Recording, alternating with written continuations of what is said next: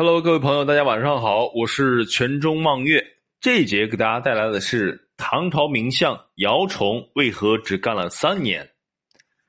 唐玄宗时期，赵悔是姚崇手下的一名小吏，平时善于揣摩领导的意图，也写得出漂亮的文章，深得姚崇的信赖。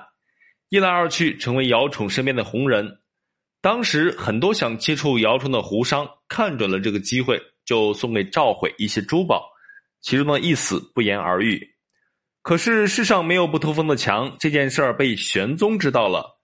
本身小吏在古代就没有政治地位，只能在财务上有所图谋，这也是古代的一种潜规则。这类事情可大可小，可玄宗动了真气，亲自审问，判处召回死刑。姚崇自从拜相以后，通过权术和谋略，成为朝堂上有名的毒相。每遇姚崇休息，他的另一个搭档袁乾卓就向玄宗汇报工作，符合玄宗心里所想时，玄宗总说：“这是姚崇的主意吧？”遇到不合意的，袁崇玄宗就说：“你怎么不事先和姚崇商量一下？”玄宗对姚崇的倚重可见一斑，他的政策使得唐朝进入了一个新的发展阶段。君臣的蜜月总是短暂的，姚崇和。玄宗也不例外。姚崇的两个宝贝儿子利用父亲的政治影响力，到处结交宾客，招权纳贿。姚崇对这一切却不闻不问，态度暧昧。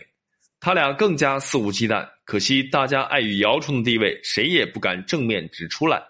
所以他的儿子们不仅没有受到惩罚，反而步步高升。姚崇和儿子的行为虽然没人敢管，但私下的议论却愈演愈烈，不知不觉就传到了玄宗的耳朵里。尤其是召回的事情发生以后，玄宗觉得连你身边的小吏都这样，那还了得？姚崇在这个时候理应夹起尾巴，但他偏不。他向玄宗说明，召回虽然有罪，但是情有可原，罪不至死。这让玄宗感到脊背发凉。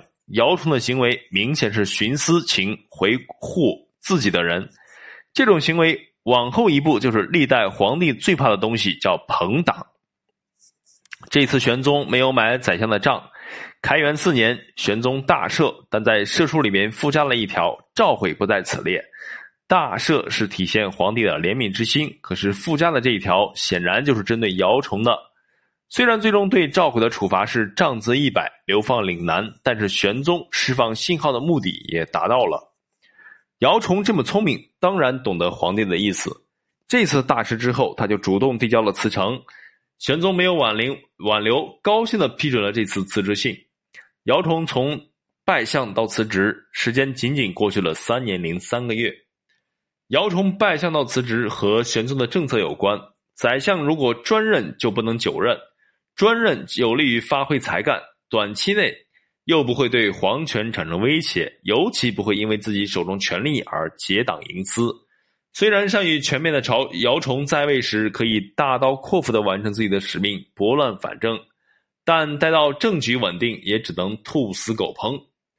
当然，如果不是他的个人原因，也许不会烹得这么快。姚崇本人很自负，经常拿自己和管仲、晏子这样的名相来相提并论。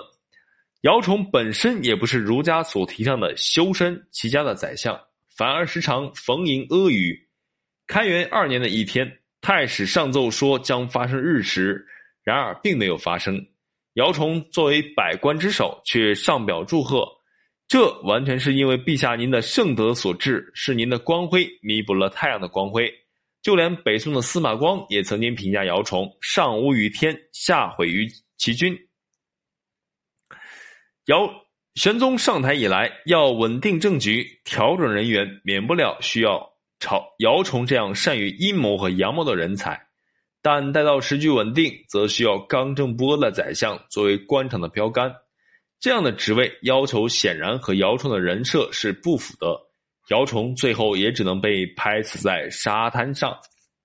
这就是姚崇为何只干了三年宰相的原因。